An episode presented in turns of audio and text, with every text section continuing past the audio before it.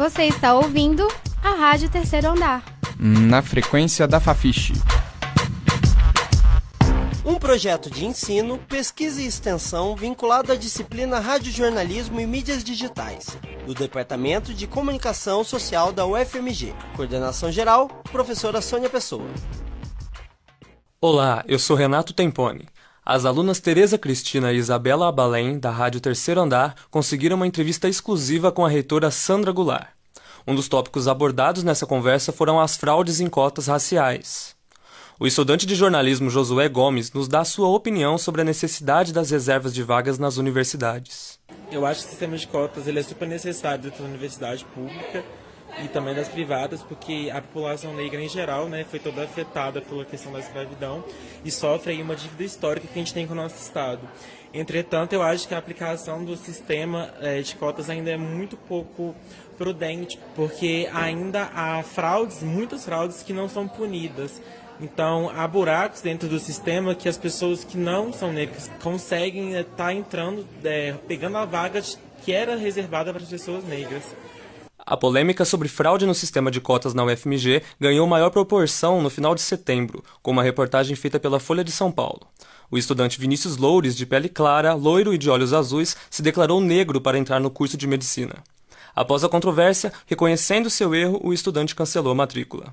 A reitora aborda soluções para que casos como esse não se repitam. Porque o princípio da lei das cotas ele é muito nobre. Então ele é para atender aqueles que não tiveram acesso, de fato, ao ensino superior. Então, uma lei muito importante para nós. Então quer dizer, se houver fraude, a lei está fragilizada. Então nós temos que coibir todas as formas é, que possam levar ao fraude. Uma das maneiras, claro, é você procurar quem fraudou e você abrir um processo indicante, um processo investigatório, que nós temos feito. Em fevereiro de 2018, a assessoria de imprensa da UFMG comunicou que ainda apura as 61 denúncias de fraudes que recebeu em 2017. As pessoas não fraudam, nós descobrimos também, as pessoas fraudam não é porque ah, eu vou fraudar as cotas, é porque desconhecer o objetivo da cota e a razão para que ela foi, que ela foi implementada. A partir do momento que você faz essa reflexão, você, de uma certa forma, é, é, é, faz um, traz para toda a situação uma reflexão que é também e tem que ser educacional. Uma das medidas que a universidade adotou é a carta de autodeclaração para o sistema de cotas.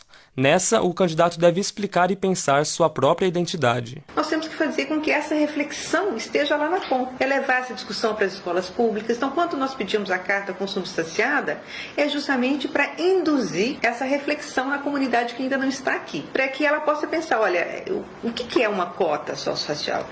Eu me enquadro? Por que eu me enquadro? Eu estive ao longo da minha vida, eu tive essa exclusão por causa de uma questão racial, é, é, ou eu estarei ocupando o espaço de uma outra pessoa que precisa mais desse espaço do que eu.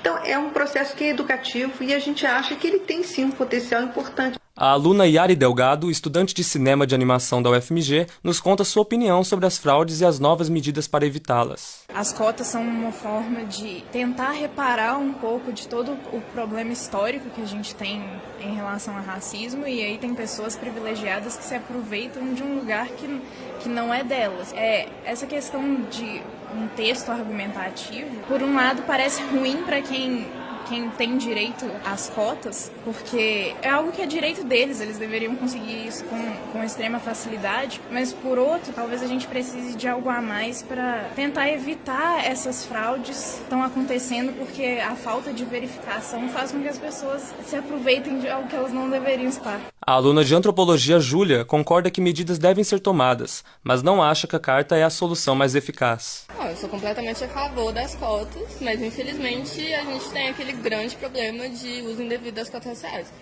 E a UFMG é, é uma universidade que está precisando muito de algumas medidas para tentar resolver isso, sabe? Tanto as que já foram denunciadas quanto a galera que está entrando agora.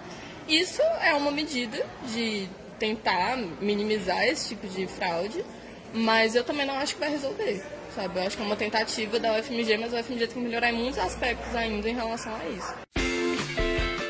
Você acabou de ouvir o programa da terceira temporada da Rádio Terceiro Andar. Para saber mais, acesse ao nosso site e as redes sociais. No Facebook e no Instagram, você procura por Rádio Terceiro Andar. Para ouvir esse e outros programas, acesse nosso site www.radioterceiroandarufmg.wordpress.com. Um projeto de ensino, pesquisa e extensão vinculado à disciplina Radiojornalismo e Mídias Digitais, do Departamento de Comunicação Social da UFMG. Monitor, Alexandre de Souza. Estagiária, Carlos Carmigliati. Coordenação geral, professora Sônia Pessoa.